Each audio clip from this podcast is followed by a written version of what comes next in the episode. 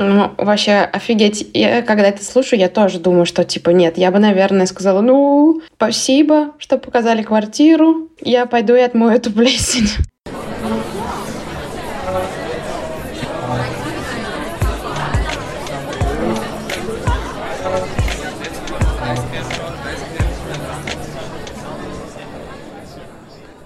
Привет, меня зовут Саша, и это 67-й выпуск «Вас подкаст». Подкаста, в котором мы обсуждаем переезд и жизнь в Германии.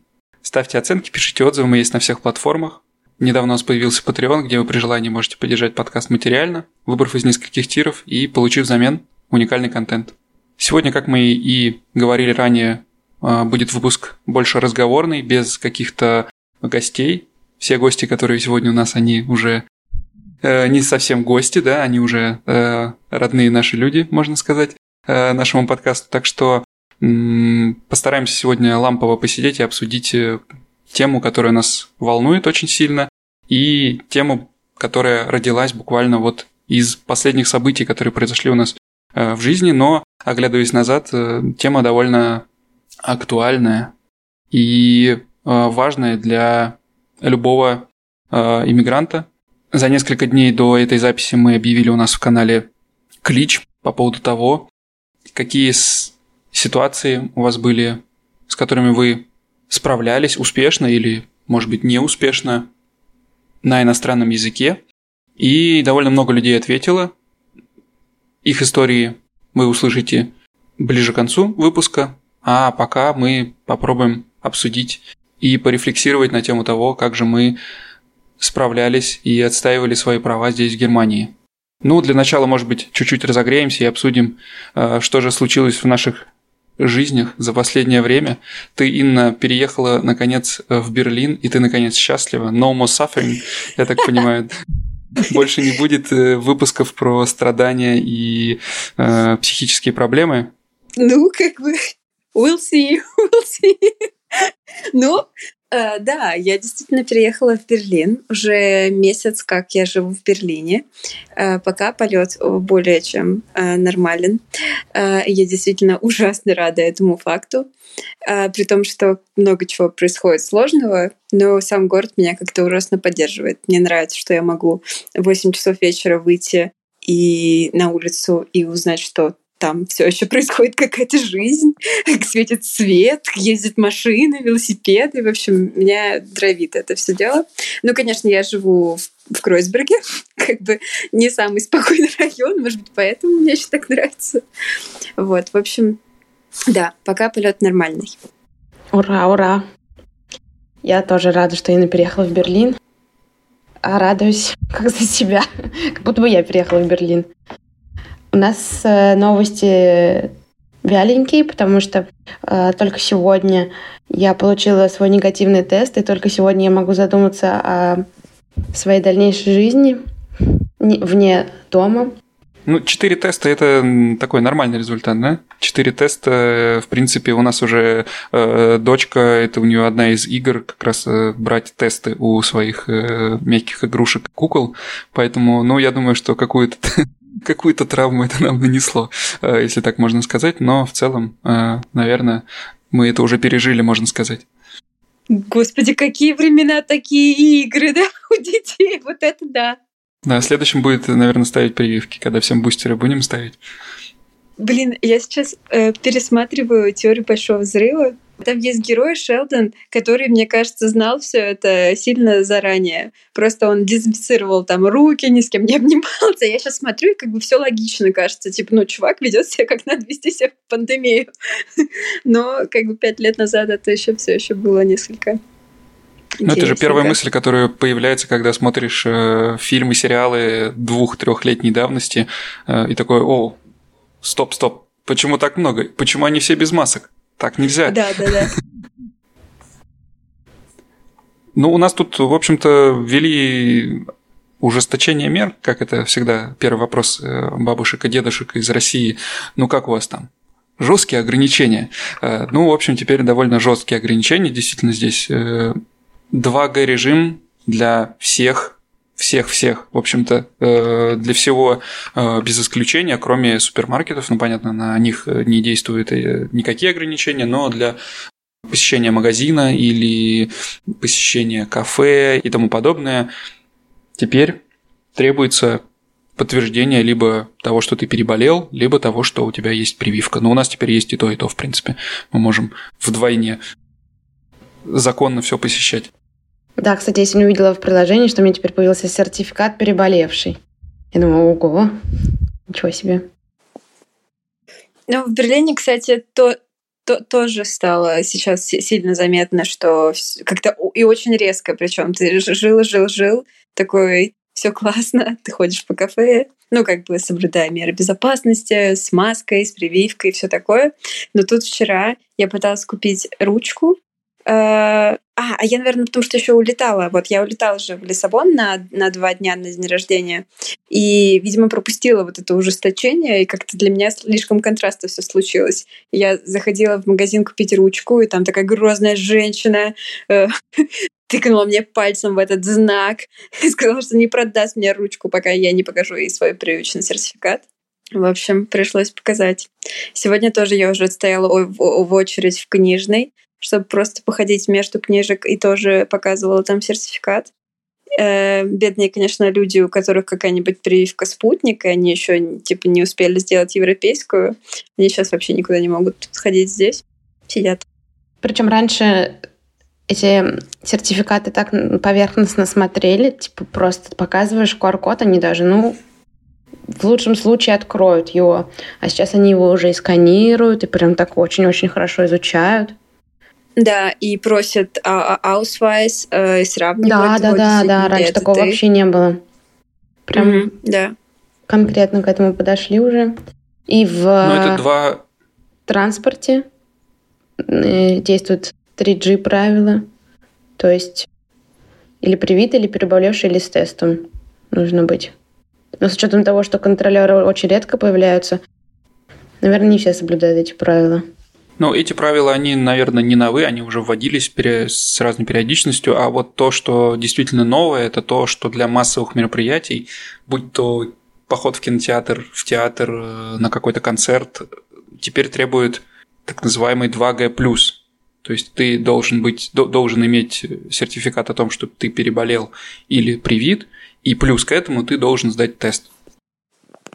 Вот это то, что из нового, и ну, это вводится, по-моему, там от какого-то количества инцидентов, там, по-моему, 350 или что-то такое, но э, сейчас практически по всей Германии это значение уже превышено, так что новые рекорды каждый день по 70 тысяч новых заболевших, так что я думаю, что это сейчас повсеместно будет для того, чтобы где-то в помещении посетить большое скопление людей, э, придется еще и тест сдать, благо они теперь снова бесплатные.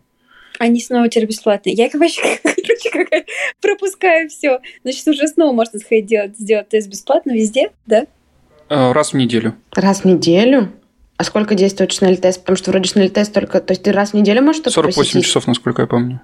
А я вот сегодня проходила Нет, мимо... подожди, нет, не 48, 24 нет, 48, часа. 48 часов действует ПЦР-тест, а шнель-тест да. как раз действует 24. То есть я могу только раз в неделю куда-то сходить? Получается так. Ну и нечего ходить чаще. Капец, я вообще 4 недели дома сидела. Ну, на самом деле, обсуждаю даже введение вот этого 2G плюс для ресторанов и кафе. Поэтому... Так уже ввели. Я думаю, что... С... Нет, да, пока что ввели. это только...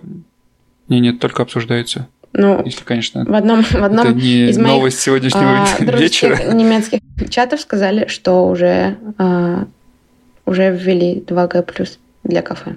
Так что это такая ну, информация не из новостей, а... Может быть, из это, Телеграма.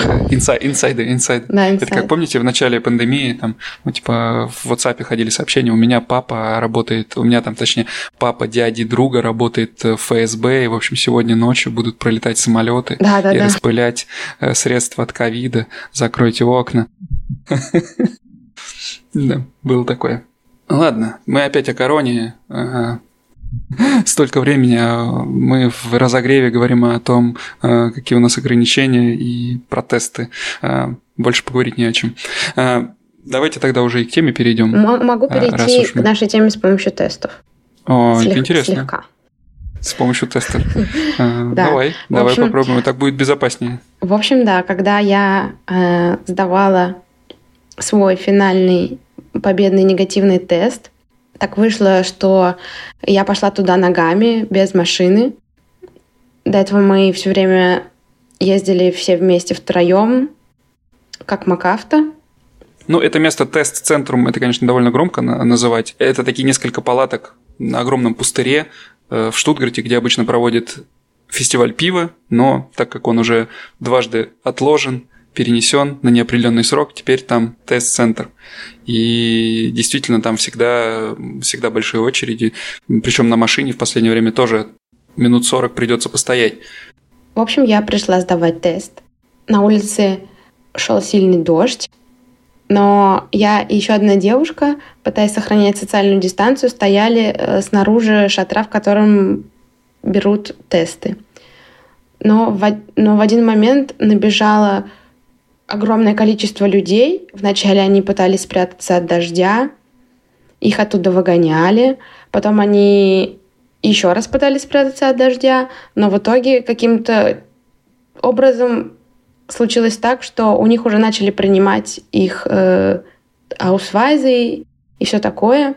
Я стою. Но этот, этот знаменитый способ э, быстрого прохождения очереди, когда ты так э, сначала стоишь там рядом, что-то я тут постоять, посмотреть, послушать, э, мне только спросить раз-раз, и ты уже, в принципе, на месте, и впереди всех у тебя, тебя уже обслуживают, а те, кто сзади тебя, ну им же неудобно тебе что-то говорить. Да, это вполне такая рабочая схема. Да, в общем, я стояла какое-то время и ждала, что девушка, которая стояла передо мной, начнет разбираться, потому что она явно была немка, а мне, естественно, не хотелось э, устраивать какие-то разборки на немецком. Но она как-то стояла, ей, по-моему, было все равно, а мне было не все равно. Мне не очень хотелось пропускать всех этих людей вперед. К тому же мне уже начало быть немножко страшно, потому что все эти люди с вероятностью 100% имели корону, и все они толпились вокруг меня. И мне пришлось обратиться к распределяющей женщине и сказать, что вообще-то я была первая. И по итогу меня и девушку, которая стояла передо мной, вообще приняли без очереди, хотя перед нами еще было, наверное, человек 10. Ну, Ей! Ну, и мне пришлось немножко впрячься за эту девушку, потому что мне было неудобно говорить, что я была первая, а она вообще-то была еще передо мной. Ну, в общем-то, эта девушка в итоге ничего не сказала. Мы прошли без очереди. И вот в этот момент, когда я шла после теста с чувством э, просто своего превосходства, у меня как раз э, родилась идея для этого выпуска про то, э, как мы начинаем смелеть. Не знаю, возможно, некоторые и изначально совершенно никак не изменились и продолжали отстаивать э, свои права и после переезда, но мне это было совершенно не так. Я вообще, в принципе, никогда не давала себя в обиду, когда мы жили в России. Я всегда в таких случаях э, отвечала и, в общем-то, защищала себя. Но с переездом в Германию э, эта черта у меня, естественно, отвалилась. Я не могла этого сделать на немецком, потому что меня никто не понимал, потому что я боялась, потому что я стеснялась. Э, и вот, наконец, настал тот момент, когда все чаще и чаще начали появляться ситуации, когда во мне начала просыпаться та старая Соня, и я очень этому рада, что я вот как будто бы вот два года прошло, и я начинаю вылупляться из какого-то яйца, которое оказалось во время, точнее, после переезда. Я очень понимаю, о чем ты. У меня тоже такое. Мне, я сейчас, пока ты говорила, думала о том, что как будто бы, знаешь, спектр эмоций, он заново открывается, потому что как, как будто бы, когда ты начинаешь учить иностранный язык, ну, как тебя учат в языковой школе? Ну, там ты вежливо говоришь «Hello, Entschuldigung». Ну, короче, вот это вся вежливая. Тебя никто не учит, как послать кого-нибудь нахер, вот, или там, не знаю, поспорить с кем-то в очереди.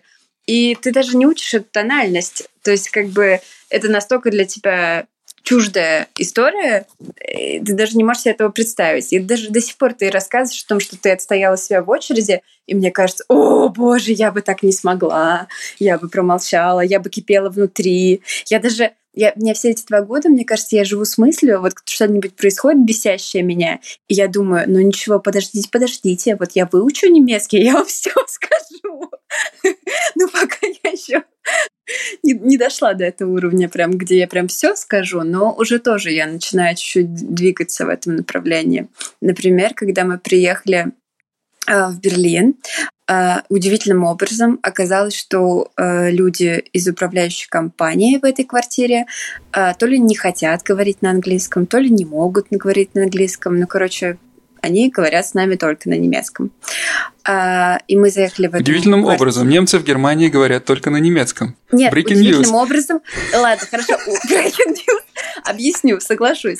Э, true.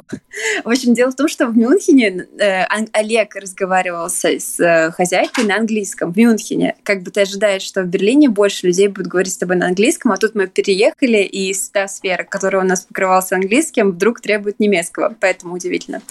Вот. Ну, короче, да. И удивительно, что мне в Берлине э, первый же день потребовался немецкий, потому что мы заехали в эту квартиру, а, в ней оказалось отрублено электричество, потому что как-то там наплошал наш сосед. В общем... Почему-то я подумала, что ты скажешь, что была отрубленная рука или что-то такое. Ты живешь в Кройсберге, в квартире оказалась отрубленная. Ну да, типикал Кройсберг. Ну да, в целом как бы Может быть, она тут и была, ее скрывали отсутствием электричества, я не знаю. Но суть в том, что мы зашли в квартиру с этим э, мужчиной из управляющей компании, и он такой, ох, ох, ребята, ребята, тут такое дело, электричества нет. Когда будет, не знаю. В общем, мы делаем все, что можем. А, заезжайте. Вот, ну хорошо, ладно. И как бы эм, дальше мы начали смотреть квартиру, и как бы меня уже напрягает электричество. Я понимаю, что как бы, знаете ли, потому что от него зависит горячая вода, а, работающая плита. Ну, короче, в квартире нет ни хрена. Мы вот только приехали, хотим сейчас поспать, тут холодрыга, Короче, вот. И дальше мы начинаем идти. И у меня уже начинает кипеть немножечко вот это э, желание отстоять э, права моей семьи, потому что Олег рядом со мной стоит как ребеночек, потому что у него немецкого-то нет. И единственный человек, который могу стоять, только я. Вот. Эм, да, потому что он не понимает, что происходит. Он понимает только какие-то отдельные фразы, которые летят. И тут я захожу в ванну, и я вижу, что вот эта душевая кабина, она вся в плесени, вот это в черной такой какой-то, не знаю, многомесячной плесени. Вот. А, а мы с ним просто с этим управляющим чуваком ходим по квартире, он говорит, ну, здесь сломано, вот здесь сломано, мы тут это запишем, мы запишем, вы не волнуйтесь, мы потом из вас это не будем вычитать. Вот. И тут мы заходим в ванну, я говорю, слушайте, ну вот так мы жить не будем. И я, я вот в этом моменте, когда я вот сказала эту фразу, что типа, нет, так не пойдет, так мы делать не будем, нет, мы не будем за это платить, нет, почините мне вот это, я почувствовала, что что-то сдвинулось, конечно, в моей голове, потому что, ну, год назад я еще не могу себе представить, что я такой сказала. Я не знаю, как бы мы жили бы с плесенью, но, в общем, да, я была очень собой горда, что я это сказала, потому что на следующий день к нам приехали такие э, какие-то люди из управляющей компании, которые отмыли нам этот э, а, душ и электричество починили. Вот, но это и в моменте это даже не было каким-то для меня усилием. Как-то вот это натурально было, что как бы сейчас нужно это необходимо. Я не могу не сказать этого. Мне необходимо отстоять нашу честь. Мы, мы не сможем дышать плесенью просто. Вот. Но э, да. Но я понимаю, что год назад это еще было бы невозможно. Ну, вообще, офигеть. Я, когда это слушаю, я тоже думаю, что, типа, нет, я бы, наверное, сказала, ну, спасибо, что показали квартиру, я пойду и отмою эту плесень. А, я наоборот думаю, когда слушаю про твою историю про очередь, что я думаю, ой, ну ладно, я бы, наверное, стояла, ненавидела бы их всех, э, ш, типа шипела бы себе под нос, ну как бы не знала, что им сказать. Есть ощущение, что с переездом как будто бы разборок стало больше. Хотя, ну, казалось бы, Германия, немцы не конфликтные, э, все держат в себе, ничего наружу не, не показывают ну, не так, как в России, да, где тебе за любой там на ногу наступил в, автобусе, э, дадут по морде. Э, здесь как-то все должно быть вроде бы поспокойнее, но при этом историй различных разборок, которые были за эти два года здесь, ну, их гораздо больше, чем за всю жизнь э, в России. Но потом я понял, что, наверное, просто здесь каждая разборка, каждая, э, казалось бы, мелочь, да, которая в России ты бы забыл через там, 10 минут после события, а может, ты сразу же забыл бы, здесь она откладывается как действительно какая-то победа. Но это и есть действительно победа, когда ты на чужой территории, на чужом языке э, добиваешься какой-то справедливости для себя. Это то, ради чего вообще стоит учить, мне кажется, немецкий и потому что когда ты э, в таких ситуациях э, можешь за себя постоять, то ты, ну, во-первых, ты сам за себя горд, во-вторых, это во многих ситуациях действительно может помочь, и как в твоей ситуации. Ну, у меня сейчас будет много довольно историй о том, как мы с первых месяцев отстаивали здесь э, свои права на все, что только можно. Тут, конечно, любая ситуация, которая в России э, решилась бы просто и, возможно, и не запомнилась бы, и отмечать бы ты ее вечером не стала, да, с бокалом вина. А тут это, конечно, действительно большая победа, и она, так, она такова и есть. Мне кажется, это вот я про это думала, почему же это все так, а, потому что, ну, по крайней мере, у меня, и, видимо, у Сони точно тоже так было, что сначала ты как-то живешь с таким ощущением, что ты на птичьих правах, и что настолько ты как-то как будто бы нелегально здесь, что, ну, чему ты можешь возмущаться? Тебя как бы пустили, еще не выгнали, как бы, ну, сиди и молчи. Вот. И ты живешь вот с этим чувством, что ты сидишь и молчишь. А потом в какой-то момент тебе приходит осознание, как бы, мой муж платит налоги, я плачу налоги, я следую всем правилам этой страны, я учу язык, как бы я работаю, я не знаю, что я еще могу сделать, можно ко мне тоже относиться как к человеку. И вот когда вот приходит это ощущение, что как бы, эй, как бы можно ко мне тоже как к человеку, видимо, тогда и ну, случаются вот эти порывы отстоять себя свою семью. Я очень, я очень хорошо помню это чувство, когда в первые месяцы работы своей а, у меня язык даже не поворачивался сказать, что что-то не так. В принципе, э, у меня было ощущение действительно, что, ну, как бы, я же и так здесь работаю. И я помню, что я сказал об этом своему коллеге, да, что мне вот, например, неудобно там другому коллеге сказать, что он здесь там не прав или он что-то делает не так. И, ну, он он сделал вид, что он понял, но мне кажется, он не понял, о чем я говорил, когда я ему это объяснил, э, что, ну, вот у меня есть такое чувство, что я там, у меня как будто бы нету права, в принципе, э, что, ну, в принципе, спорить с коллегами, которые, более того, коллеги практически все мои, они работают по 20 лет в этой фирме, как это обычно бывает в немецком интерпрайзе. Так что и еще более того, если ты переезжаешь из России в Германию Э, будучи программистом, то почти наверняка ты будешь самым молодым, в принципе, в своем отделе, в своей компании. Это тоже накладывает определенную, определенный отпечаток, потому что в России это нормальная ситуация, когда у тебя тем лиду в команде и 30 лет нету, и там вполне может быть, что там начальник начальника будет младше тебя. И в этом нет ничего странного. В Германии же все завязано на возрасте очень многое. И, ну, понятно, в модных стартапах, э, наверное, не так. Там и по-английски говорят, и все хорошо, и, и латы пьют э, ты, в перерывах. Ты в мою сторону плюешь, я понимаю так. Я не плюю, просто были случаи, э, у нас там в одном из предыдущих выпусков мы там обсуждали много выпусков подряд немецкий Enterprise о том, как все здесь Закостенело? По-немецки, да, и закостенело, а потом пришел человек, который первая вакансия, на которую он здесь откликнулся, оказалось, ну, там какой-то стартап, э, он туда же пошел работать, и он, в принципе, не встречал никакого, э, никакого кровавого интерпрайза, и поэтому ему это казалось дикостью, что как это работа на немецком только? Не знаю, у нас все на английском, ну и тому подобное. Э, поэтому вот я уточняю, что здесь речь идет о большинстве, да, о определенном большинстве компаний.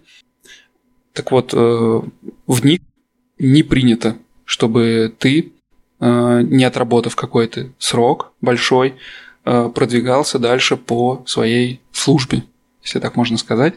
Э, ну, я, я, я, я бы, в принципе, такую работу назвал службой, поэтому, когда ты там 10 лет работаешь на одной должности, и действительно возраст играет большую роль для немцев, и ну, возраст и опыт работы.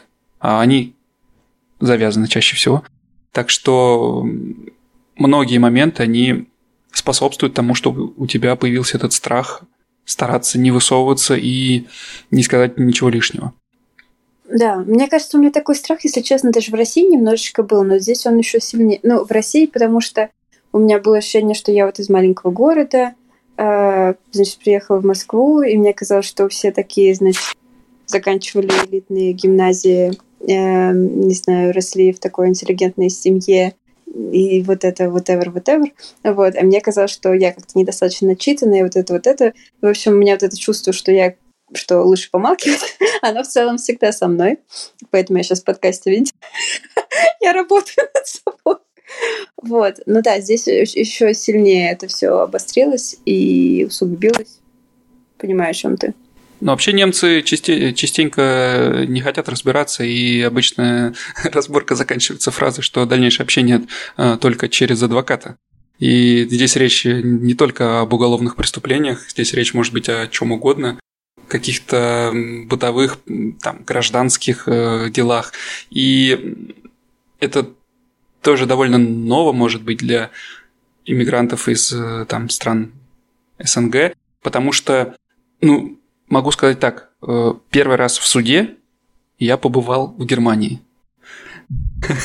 Такой э, вброс небольшой, да, ну и теперь придется рассказывать. В общем-то, действительно, в суде я был здесь, в Германии, в настоящем суде с тетей судьей и с адвокатом противоположной стороны.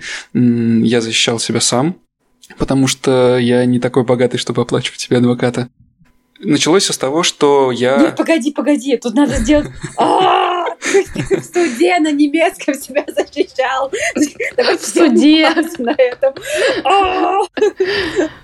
Наше восхищение. Так, хорошо, ладно, продолжай. Началось все с того, как я уволился от своего основного работодателя, первого работодателя, который меня как бы перевез из э, немытой России в прекрасную Германию. И, ну, это просто практически его слова, которые он э, частенько нам, э, и моим, мне и моим коллегам говорил. Э, но, в общем-то, он был э, горд собой, что он нас перевез и э, считал, что мы не можем э, так его кинуть и уволиться от него. То есть, ну, увольнение он воспринимал как э, некое предательство. Э, но это было довольно давно уже у меня решено, что я при первой же возможности постараюсь сменить место работы, потому что условия были не самые лучшие, так скажем так, мягко. И как только появилась возможность перейти в компанию, где я работал как внешний сотрудник напрямую, я ей воспользовался, подписал контракт. Я тогда еще был на испытательном сроке. То есть у меня срок увольнения был две недели, да, как, как в России. Напомню, что в Германии э, вот этот Kündigungsfrist, он обычно заставляет от 3 до, от 3 до 6 месяцев. Удивительным образом, да, но пока ты на воспитательном сроке, все как в России, две недели, и ты свободен. Я увольнялся в конце месяца, так что ожидал в конце, перед увольнением получить свой расчет, свою последнюю зарплату, остатки отпускных, может быть, еще что-то. Но, к сожалению, все пошло не так, как предполагалось, и в последний день месяца я получил сообщение в WhatsApp, что дальнейшее общение только через адвоката, денег никаких не будет, и блокировка во всех чатах. И не только. И еще тебе пришло письмо как раз-таки от адвоката по почте физической, что ты ему еще должен 10 тысяч евро или около того. И как бы, ну, как бы, когда ты такое получаешь, ну, ты просто в шоке, мягко говоря. Потому Расскажи что... лучше о своих ощущениях, э, как, каково получить э, подобное письмо и, в принципе, попасть в такую ситуацию, когда находишься на восьмом месяце беременности. Жесть! На девятом даже, по-моему, было, да. В общем-то, я была на сносях, и я была просто в шоке.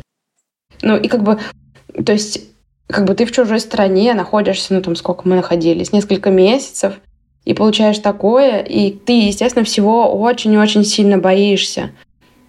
Вот. Ну, то есть ты там расскажи в итоге, конечно, что это все было не правомерно, все, что он там предъявил тебе.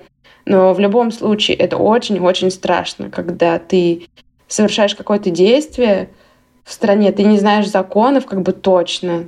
То есть ты уволился, но как бы ты ни в чем не, не уверен до конца. А в Германии вообще, кстати, вот я заметил, не только в Германии, в принципе, вот когда ты эмигрируешь куда-то, могу говорить только про Германию, постоянно есть какое-то чувство, что ты, ты никогда не уверен в своих действиях. То есть ты вот по закону знаешь, да, что что-то там как-то работает. И, но ты все равно никогда до конца не уверен. То есть у тебя все равно остается какая-то доля сомнения в том, что, блин, а вдруг я не знаю там какого-то исключения там из этого закона. Вдруг на самом деле там мне здесь нельзя парковаться, потому что там, я не знаю, потому что я иммигрант. Э, или вдруг там, не знаю, я там где-то должен что каких-то налогов дополнительных заплатить. И вот э, все это постоянно в голове сидит, это чувство, что а вдруг я делаю что-то не, не по закону. В России, хотя я никогда не учил обществознание, никогда не изучал там гражданское и уголовное право, но каким-то образом всегда знал, там, в какой ситуации что тебе полагается. И э, вообще, на самом деле, в России как-то это... Это очень странно сейчас прозвучит, но вот в тех сферах, где я работал, э, как будто бы человек э, лучше защищен, чем в Германии. И я сейчас поясню, вы сейчас меня закидаете тут э, помидорами, но действительно не-не, если, кстати, не собиралась даже. Мне тоже, э, не, сама точно не знаю, но очень часто слышала, что от Шульман, мне кажется. в YouTube-канале Шульман я слышала, что в России очень хороший трудовой кодекс. Как бы тут вообще, не, если ты про эту зону законодательства говоришь, то мне кажется, ты прав. Ну, в смысле, я не знаю, как в Германии, но в России действительно работник защищен довольно сильно. А, ну, например, про закон защиты прав потребителей, который я просто очень много работал в сфере продаж, и поэтому я хорошо знаком как раз с этим законом, и ну, клиент всегда прав. То, что, что в Германии как раз не работает, то, что ты должен сто раз доказывать, что ты прав, э, в России это работает на раз-два, и плюс ко всему ты всегда можешь обратиться за бесплатной консультацией э, в во всякие надзоры, будь то Роспотребнадзор или там, Общество защиты прав потребителей. Э, таких организаций очень много, они всегда помогают, и чаще всего они одерживают верх как раз над бессовестными коммерсантами. Поэтому э, здесь же, в Германии, ну, тебе придется платить э, за адвоката почти всегда. К счастью, в случае разборок э, в трудовом поле – Э, в поле Трудового кодекса буквально недавно, лет пять назад, приняли закон, что э, человек может защищать себя сам, и более того, ему даже бесплатно заполнят и оформят дело в суде, чем я, собственно, и воспользовался. Но обо всем по порядку. Когда я получил это страшное письмо, там пачка, наверное, на 50 листов о том, значит, что это адвокат защищает такого-то клиента, и, значит, клиент э, вот, требует с вас такие-то клиент требует с вас такую-то сумму денег, потому что вы то-то, то-то, то-то, дальше какие-то бумажки, какие-то подписи, какие-то выдержки из законов. Ну, я честно скажу, я даже не читал это полностью, потому что, ну, это нереально. Посоветовавшись со своими коллегами, которые также работали у этого человека, а, мы пришли к выводу, что, наверное, конечно, это все а, фигня, но как, как э, уверенность наша была э, довольно смутная. И поэтому я старался э, разными способами удостовериться, что я имею право, во-первых, не платить эту сумму, которая от меня требовалась, а во-вторых, требовать с него вообще-то свою зарплату за целый месяц. На минутку это вообще-то первое время при переезде довольно большая проблема, когда тебе не платят зарплату за целый месяц. И у тебя возникает некий кассовый разрыв, э, который тебе нужно как-то покрывать. Поэтому это было две проблемы, которые нужно было решать. И э, ну, то, что я советую очередной выпуск уже подряд, если вы вдруг, не дай бог, попадете в такую ситуацию, обратитесь к коллегам. Всегда, и тем более, если вы работаете в большой фирме, всегда найдется коллега, который, как оказалось в моей ситуации, например, увлекается, в принципе, э, юридическими разборками. Он сам не адвокат, но он попадал в подобную ситуацию и решил ее тоже сам. Ему тоже не платили зарплату. Э, и, в общем, мы мы с ним поговорили, я показал ему все бумажки, э, на что он сказал, ну, а ты, в общем-то, не отвечай и просто требуй с него свою зарплату напиши ему письмо, скажи, что вот ты повторно требуешь выплатить свою зарплату, э, отправь его там через э, судебного пристава, чтобы ему точно вручили под подпись. И все, у тебя будет подтверждение, что он получил, не выплатил, После этого иди в суд и пиши заявление на него. И все действительно оказалось довольно просто. То есть, когда у тебя есть такой четкий план, э, там, мы написали с ним вместе письмо, это я отправил, он его получил. Никаких денег не пришло. Потом как-то утром я поехал в суд, очень красивое здание здесь, в Штутгарте, и там какой-то усталый, заспанный дядя выслушал меня с удовольствием, потому что я был, в принципе, единственным человеком во всем этом суде, с кем можно было поговорить. Он меня выслушал, сейчас все напишем. Написал э, с моих слов э, о произошедшем, записал данные мои, записал данные ответчика. Получается, что это я на него в суд подал на самом деле. И и все, собственно, осталось только ждать. Ну, забегая вперед, скажу, что ждать пришлось полгода. Э, суды в Германии, они очень неспешные, и мне на самом деле повезло. У меня есть несколько коллег, у которых, ну, наверное, очень много людей, там 80-90% всех людей, в принципе, когда-то за что-то судились в Германии. Это обычное дело, и я думаю, что если ты поспрашиваешь своих коллег, э, многие из них тоже э, либо еще судятся, либо судились когда-либо. И э, это может тянуться и год, и два, и три, потому что переносится все очень просто. Достаточно кому-то из сторон сказать, что он заболел, уехал в отпуск э, или еще что-то, и это происходило сначала с ответчиком, потом с его адвокатом, потом с судьей. Э, и в итоге, наконец, летом мы встретились. Приехал адвокат, прям настоящий такой, с портфелем в костюме значит, высказал свое мнение, что э, я там нарушил закон, нарушил какой-то пункт трудового договора.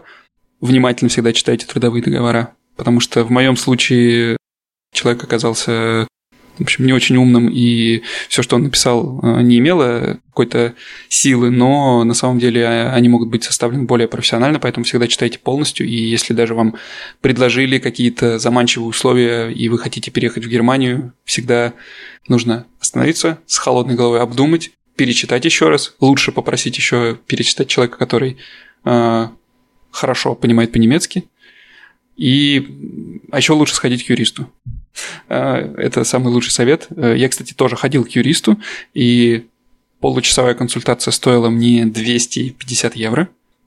Вот кем надо становиться в Германии, юристом или нотариусом. В принципе, профессии, которые в любой стране.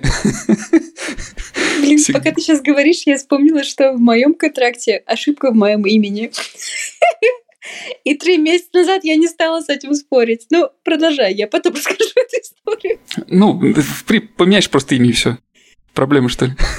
Там просто за двое, э, типа, мое имя написано, как будто бы у меня есть middle name, и я там написано Инна Инна Васильева. В общем, Инна Инна Васильева, как бы. Добро пожаловать. Угу.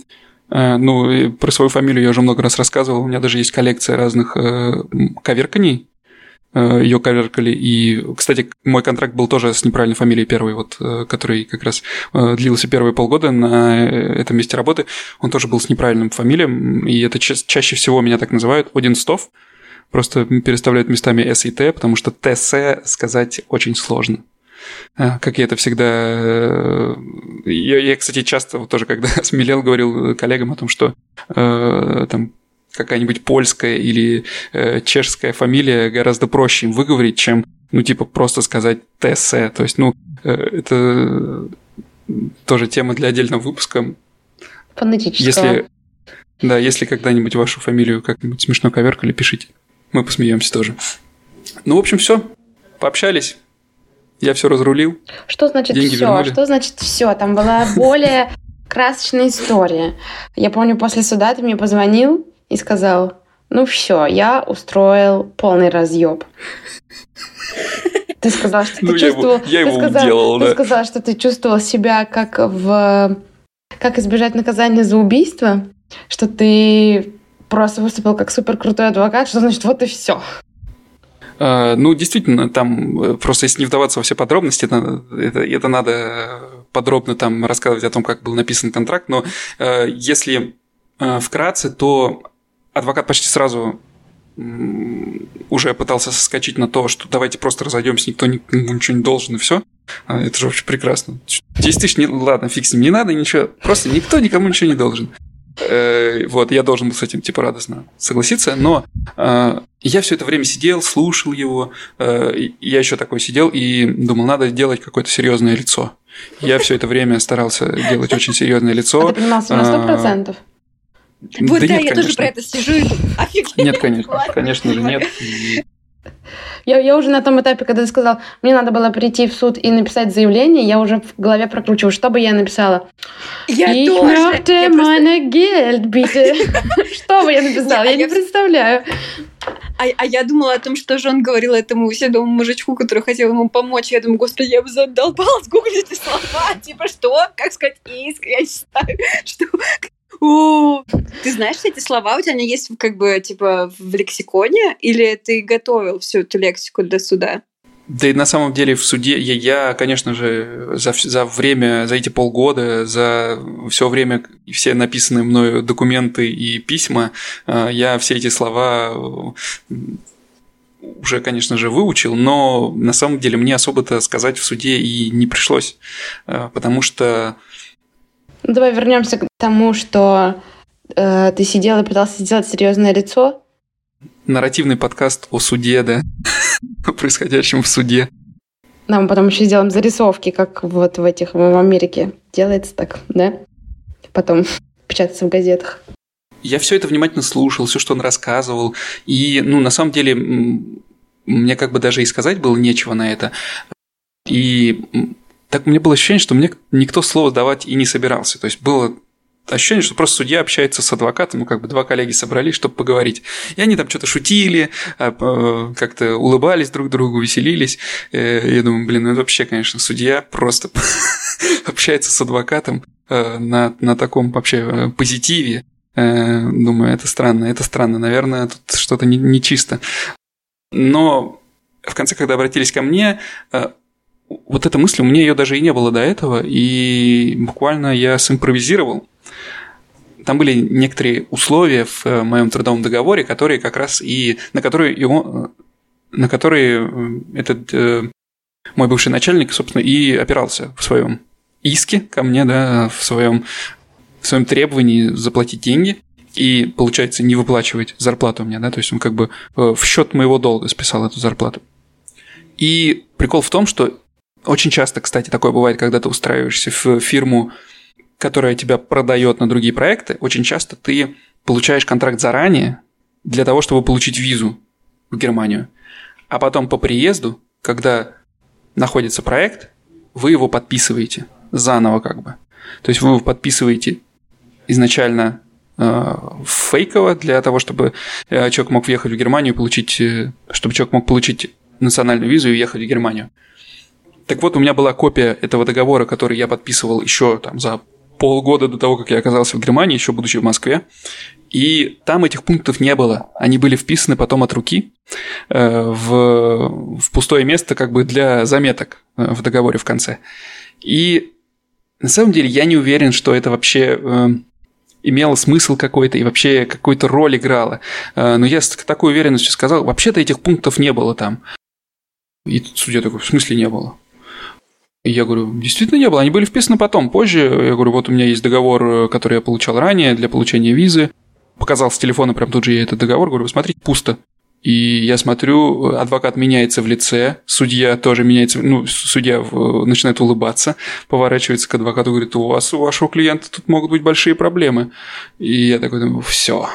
То есть я, я понял, что я попал туда, куда нужно, э, и действительно, э, ну, я думаю, что может быть, в правовом поле я и не... Я и добился бы успеха в Германии. Да, то есть может быть, в правовом поле я и не указал на что-то такое страшное, потому что, ну, на самом деле, там договор как бы он подписывался заново, и там этот пункт, может быть, где-то еще был написан. В общем, я не углублялся так э, глубоко в изучение вообще этого документа, но э, уверенность, она всегда, видимо, дает тебе плюс 100 к, к очкам в суде. В общем, не бойтесь. И главное, что это бесплатно. То есть это самая, самая главная проблема. А, то, что в суде ты должен платить за адвоката. А за адвоката я сначала пытался вообще найти адвоката. Помнишь, Сонь? Э, я написал несколько... Когда изначально я получил это, естественно, надо найти адвоката, как надо защищать свою честь. Э, я написал в несколько адвокатских контор, которые нашел в интернете, и мне отовсюду ответили, сколько у вас там, э, он вам не выплатил? Две с половиной тысячи евро? Ну, в общем, тебе, в общем, тебе сказали, что, что гонорар адвоката превышает то, что ты должен получить. Да, то есть они ответили, что это не, не целесообразно экономически, в принципе, обращаться к ним. И это действительно так, потому что, как я уже сказал, 20-минутная, там, 20-30-минутная консультация у адвоката стоит 250 евро. Если он готовится к делу, защищает тебя в суде, все, часики тикают, и все мы знаем по сериалам, что это довольно дорого. И никаких возможностей там защищать себя самому или каких-то... А бесплатный адвокат предоставляется только если ты ответчик? По-моему, бесплатный адвокат... Я вот, кстати, узнал про бесплатного адвоката, но, по-моему, он, если речь не про уголовное дело, он э, предоставляется только если ты не имущий, как бы. Если ты получаешь какие-то Блин, ну извините, я тогда не пособия. имущий, если адвокат столько стоит. Ну, ты помнишь, мы ходили с тобой? Это тоже история, как мы с Соней пошли в джоб-центр, то, чтобы просить нам какие-нибудь... Дайте денег нам за какие-нибудь пособия, типа, что Соня не работает, что я один работаю, мало получаем. Вот мы пришли, нас спросили, сколько вы получаете, я сказал, и ой, идите отсюда. Это было, да, вот самое короткое посещение какого-то ведомства. Ну, блин, в общем, история твоя, конечно, умопомрачительная. И я хотела рассказать еще одну историю свою, но после твоей истории она вообще она вообще не имеет смысла, мне кажется, даже ее рассказывать. Но я все равно ее расскажу.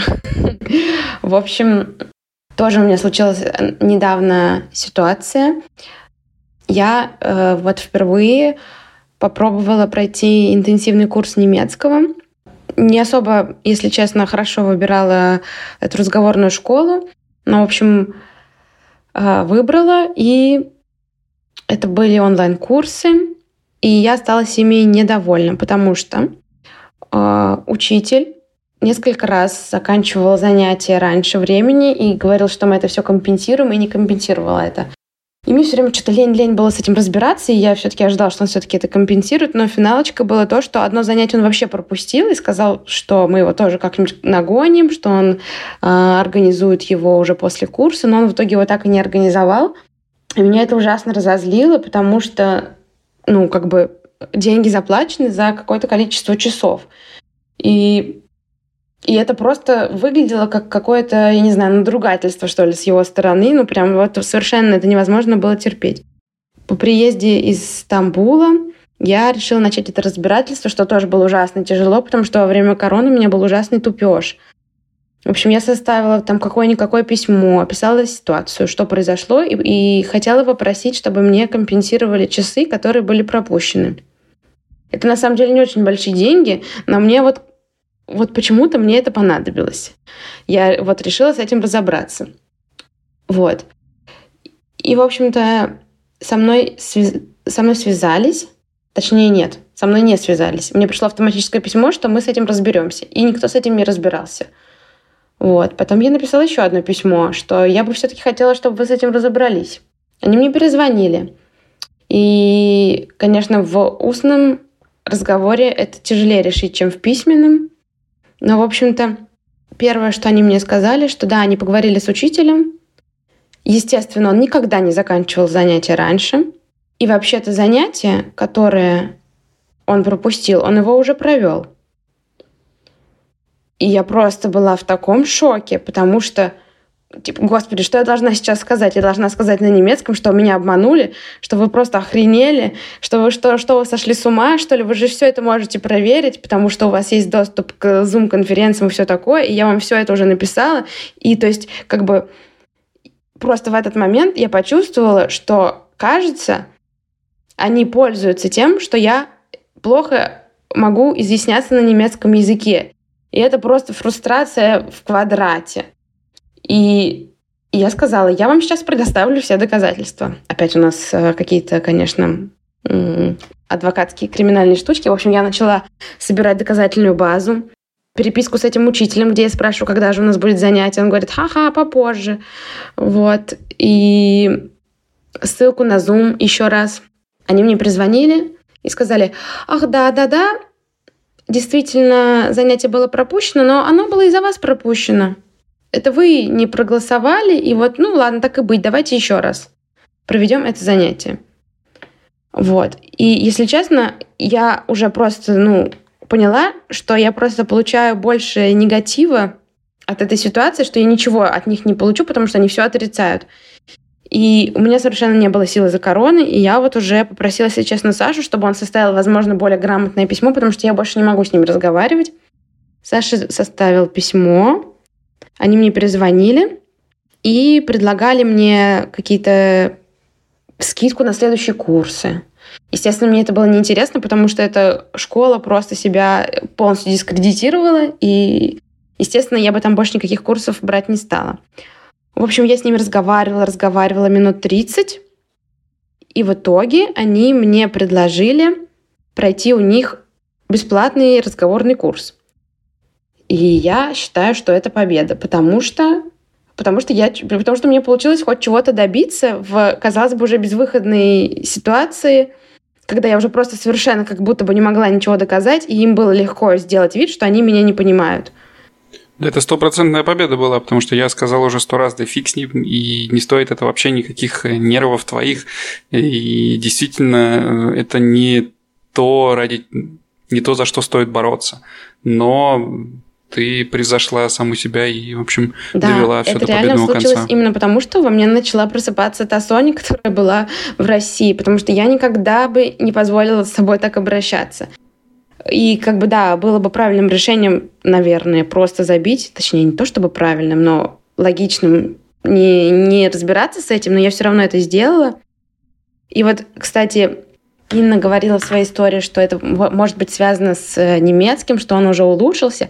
Я как раз в тот момент себя ужасно глупо чувствовала, потому что я просто несла уже в какой-то момент околесицу. Я просто говорила, Ваш учитель лжец. Почему вы меня обманываете? Вы понимаете, что я фрустрирована. Я не знаю, что вам сказать. Вы понимаете, что я плохо могу изъясняться на немецком. Ну, в общем-то, это просто был какой-то высокопарный бред в связи с тем, что я не могу нормально, не знаю, не то чтобы вежливо, но как-то корректно изъясняться на немецком. Ну, то есть я плохо говорила, я чувствовала себя не очень хорошо от такого разговора. Я чувствовала себя дурой, но при этом я продолжала как бы стоять на своем. И вот. И получилось.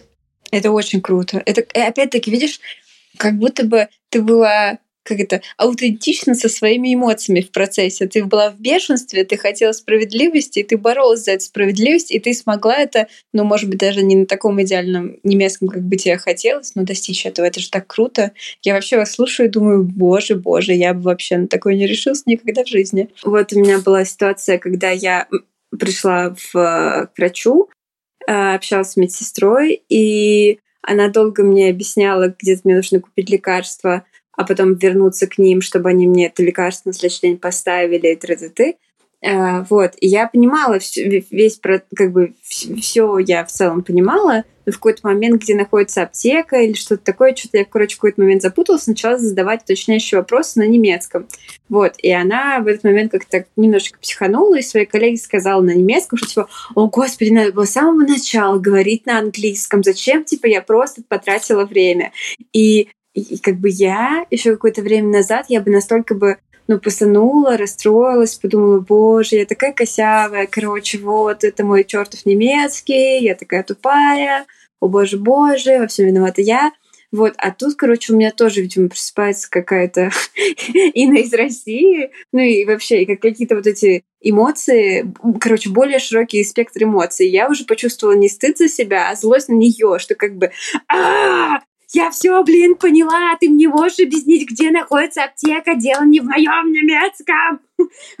Вот, я примерно так ей это сказала, ну, как бы не, не совсем с такой интонацией, но она почувствовала в моем, моем, моем тоне, что как бы, алло, как бы все в порядке, не надо переходить на английском, я не поняла конкретно вот эту фразу.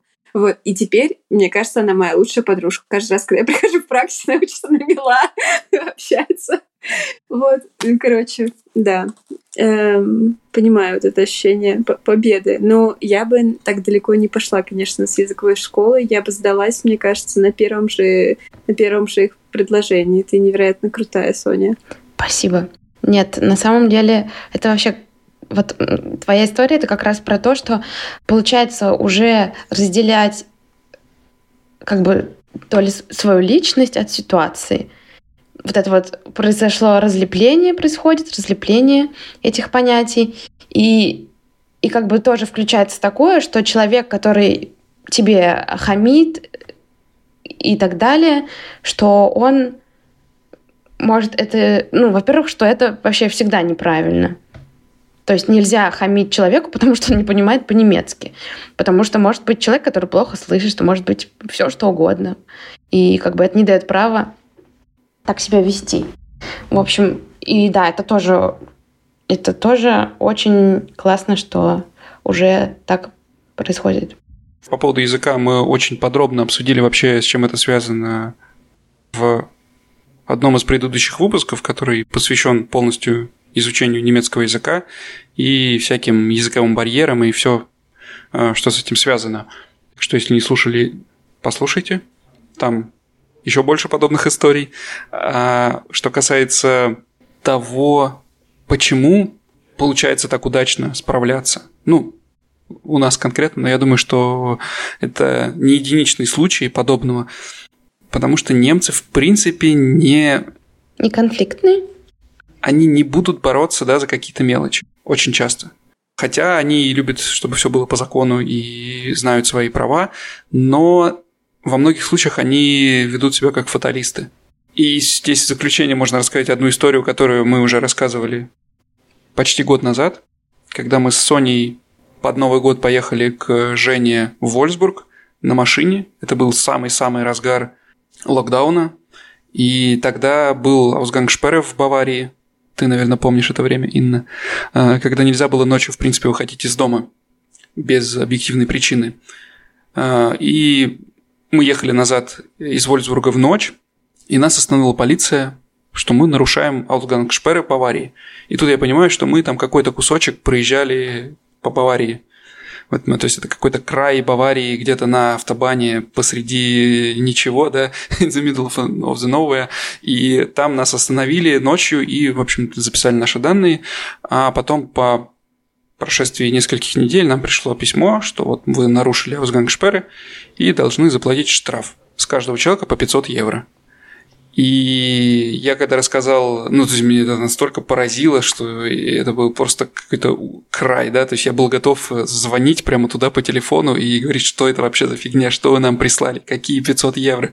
Мы ехали ночью в машине э, по автобану, э, мы вообще не знали, что мы через Баварию проезжаем. Э, и как-то рассказал коллегам на работе, то есть, ну, я надеялся, что я сейчас им расскажу, и они такие, да, да, ты прав, да, вообще, мочи их, давай. И они сказали, ну, блин, видимо, придется заплатить. Вот типа, мол, что помочь себе денег занять. Э, и такой посыл был. И меня это так поразило.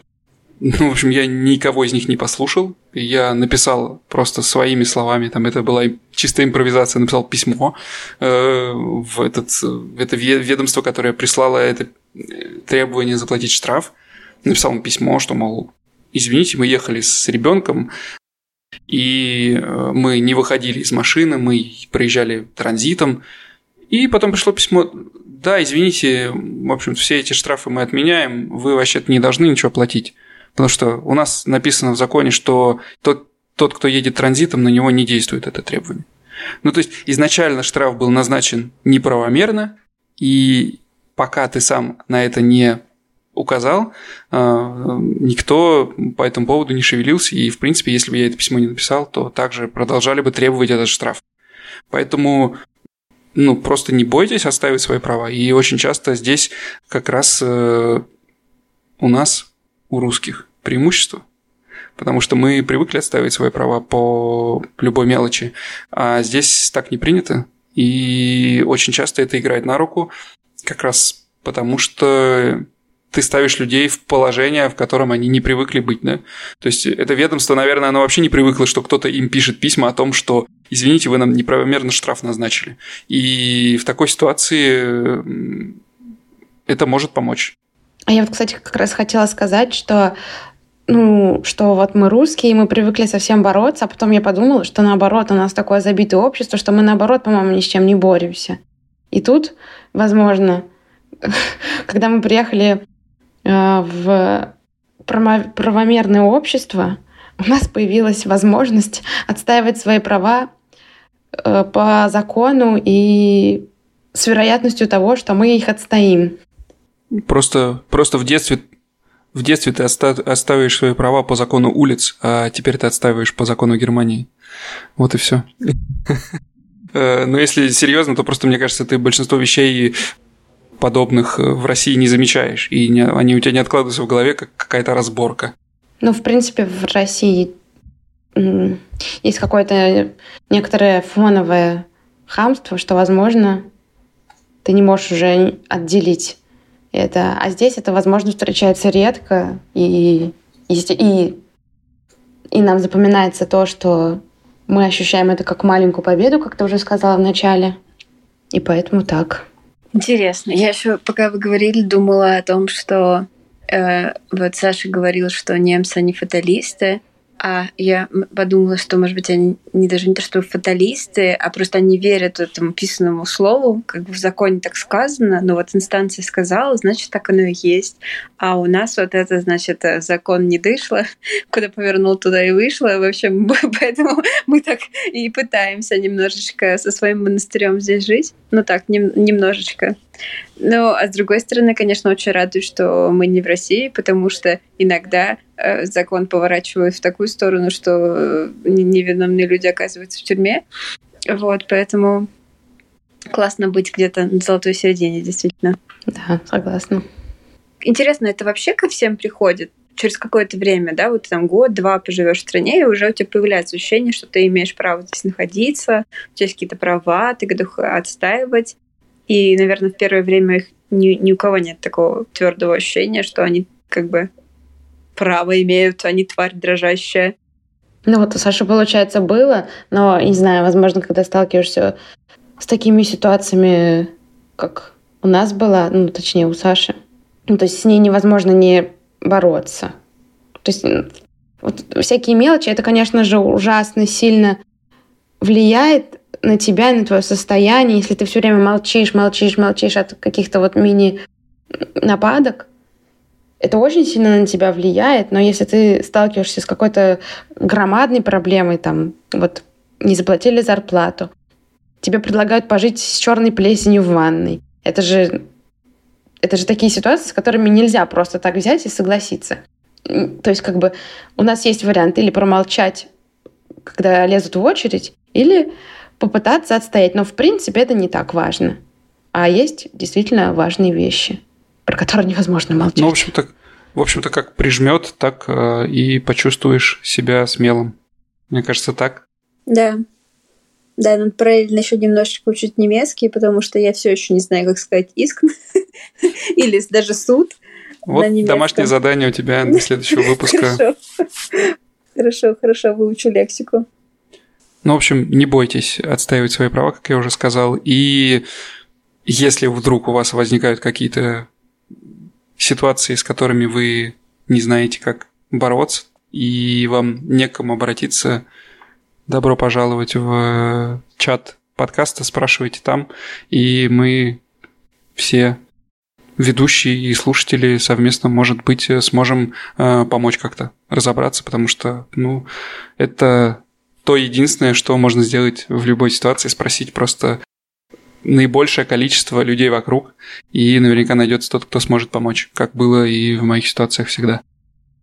Или в телеграм-канал Инны. Там, кстати, частенько тоже твои читатели, читательницы помогают друг другу с какими-то вопросиками. Да.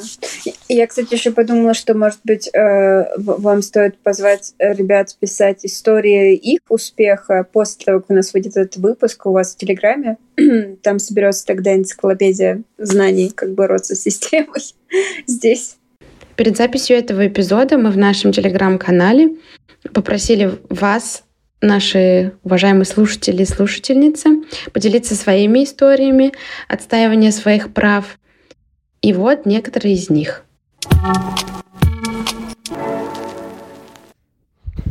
Здравствуйте, Соня. Меня зовут Надежда. Я живу уже 9 лет в Германии. Спасибо за приглашение принять участие в вашем подкасте. Я не смогла сейчас так резко вспомнить ситуацию, где я именно отстаивала свои права на немецком. Но я помню несколько ситуаций, как я вообще осваивала язык. Мы изучали немецкий около года, и сразу после этого поступили в университет на мастера, на магистра. И на первой лекции я помню, что я из всей лекции поняла только слово «квази», то есть «как бы». И меня это так шокировало. То есть у меня было чувство, что меня научили всему немецкому за год, а оказалось, что я не знаю вообще ничего из немецкого научного. И я поняла только вот это квази. Со временем на, этой, на этих семинарах, на которых мы проходили обучение, стало понятно, что нужно там тянуть руку, давать какие-то комментарии, давать какие-то ответы. Каждый раз это было ужасно сложно, я старалась этого максимально не делать. Потом поняла, что меня просто не видно и не слышно, меня как будто не существует. А, собралась силами, очень долго зрела, несколько, несколько лекций ходила, вот готовилась морально к тому, что вот на этом семинаре я подниму руку. Ну ладно, сегодня не смогла, на следующем. А, вот, и в один момент я в итоге какой-то вопрос, какую-то дискуссию хорошо поняла, подняла руку, меня спросили, да, пожалуйста.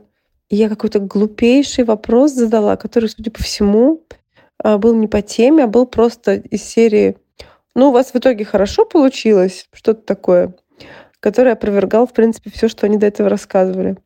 А, речь идет про историю искусства. Я на искусствоведческом училась. Ну, там профессор как-то сгладил это и как-то там отреагировал, сказал там, да, окей, все нормально. Пожалуйста, спасибо за вопрос, больше таких не надо. Ну нет, так он не сказал, конечно.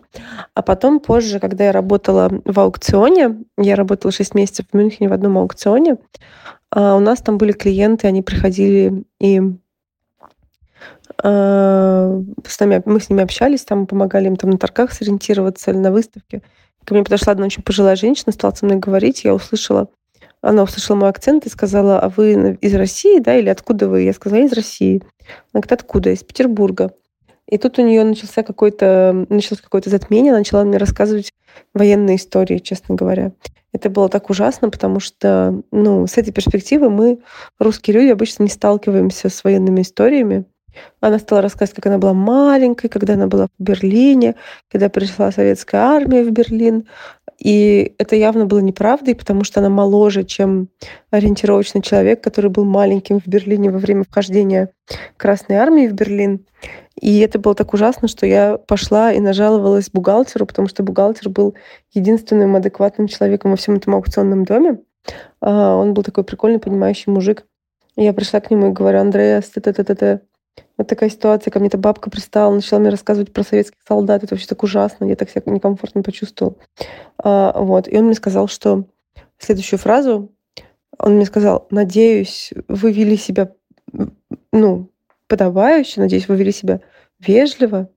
Вот. Я поняла, что тут поддержки я не получу, но хотя бы я чувствовала, что я за себя постояла не напрямую с этой бабулькой, а хотя бы в том, что я пошла к этому бухгалтеру и хотя бы пожаловался ему на свое состояние.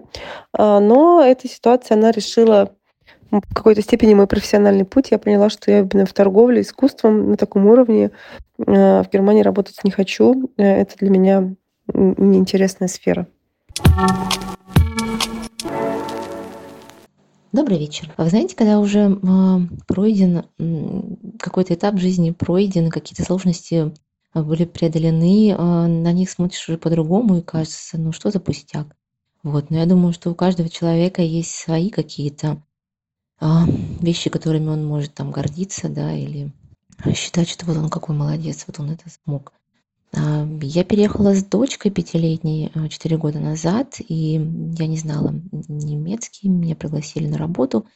Вот, поэтому приходилось очень много решать вопросов, бытовых вопросов. Например, мне принесли огромную, больше там 100 килограмм столешницу из обе. И я думала, что я заказала доставку на третий этаж. Оказывается, нет. Мне, мне, мне готовы были оставить ее на улице. Вот, но в итоге а, мне пришлось договориться.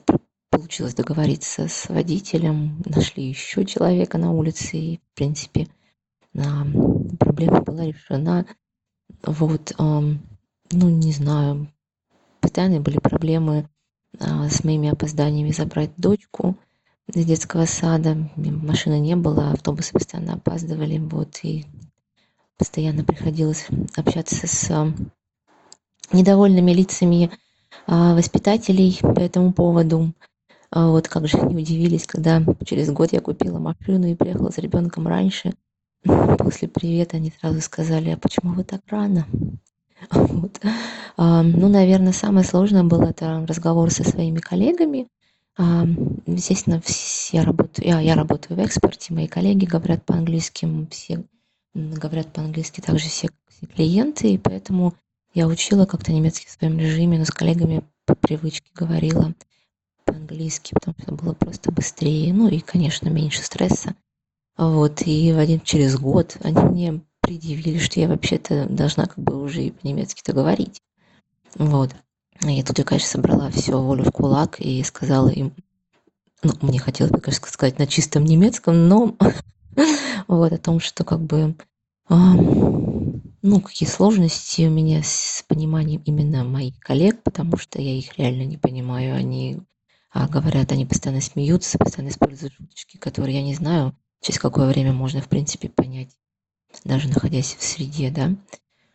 Вот, ну, в принципе, сейчас после четырех лет я могу сказать, что э, отношения более-менее налажены с коллегами, и они э, даже восхищаются, могу сказать, да, они говорят, что мы восхищаемся, ты настолько смелая, что переехала с ребенком, так хорошо организовала все, ты уже так хорошо говоришь по-немецки.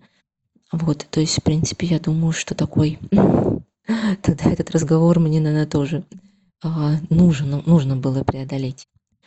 Ну вот, наверное, все, что у меня так быстренько на, на вспоминалось. Спасибо. Привет, меня Лена зовут. Я живу сейчас в Австрии и до этого жила в Москве. А когда мой немецкий был уже достаточно хорош, чтобы как-то выражать себя, но недостаточно хорош, чтобы вести высокоинтеллектуальные беседы, я устроилась э, на работу в такой небольшой винный ресторан. Называются здесь они Хойригеры, такое, такое заведение при винограднике. И э, поскольку это случилось во времена пандемии, э, необходимо проверять тесты, прививки и так далее. И у меня случилась такой, такая конфликтная ситуация с одним из гостей, который начал там вопить, что вообще-то в других заведениях не проверяют, и почему они должны показывать. А ситуация заключалась в том, что это была группа, ну, там, допустим, из пяти, шести, семи человек, и у одного человека из них не, не было этого документа необходимого. И в соответствии с правилами они должны, э, ну, именно этот человек, у которого нет документа, должен покинуть заведение. Просто я не могу их обслужить, и я не могу принять заказ у всей группы, ну, потому что это не имеет смысла тогда. Вот. Э, ситуация была такая неприятная, конечно, там уже с переходом на личности, прям вот максимально невежливо но я помню, как мне ударило просто в, лицо вообще э, кровь прилила к лицу, и я стала настаивать на своем, на том, что сорян, извините, пожалуйста, ничего не получится. Попытка хорошая, если вам, если где-то вас не проверяют эти документы, вот и идите, пожалуйста, туда. И по, по прошествии, в общем, после этой перепалки, которая длилась, наверное, пару минут, показавшихся мне вечностью, я реально вышла вся, не знаю, потная, какая-то уставшая, как будто я пробежала марафон или выиграла битву. Но в итоге все закончилось хорошо, и остальные чуваки из этой же самой группы потом сказали мне спасибо, но при э, заводили они не могли возразить и поддержать меня тоже. Э, но это был момент, когда я поняла, что все-таки уже я способна настоять на своем и э, хотя бы как-то возразить отстоять свою позицию на новом языке, и это очень сильно меня поддержало. Та-дам! Спасибо! Если э, у вас есть какая-то аналогичная история, которой вы бы хотели поделиться, то даже после выхода этого выпуска пишите к нам э, в чат или в канал, или можете сразу идти в комментарии к этому выпуску и рассказать и поделиться этой историей там. Самая лучшая история – это рассказанная история, правильно ведь? Тем более, что она может кому-то помочь. Так что не стесняйтесь, пишите. Не забывайте ставить оценки, отзывы. Пишите идеи для новых выпусков, если у вас э, есть такие. Э, задавайте, в принципе, вопросы, мы любим отвечать на них. Э, в, од... в одном из следующих выпусков мы обязательно соберем накопившиеся вопросы и ответим на них. Ну, еще раз напомню про Patreon. Если вы уже поставили оценки, написали комментарии э, везде, где можно, и подписались на нас, то у вас есть еще возможность подписаться за, на э, нас платно. Э, там начинается от э, 1 евро. Это даст возможность продолжать делать новые проекты нам и записывать новые интересные выпуски. А сегодняшний выпуск будем завершать. Спасибо вам, э, девушки, что пообщались на эту тему сегодня и поделились своими историями. Спасибо вам, слушатели, что э, поделились своими историями. И надеюсь, что этот выпуск окажется полезным кому-то и, может быть, кто-то в ситуации, когда он не знает, что делать, послушает его и станет более уверенным и смелым. Все, всем пока, до следующего раза. Пока. Всем пока. Пока.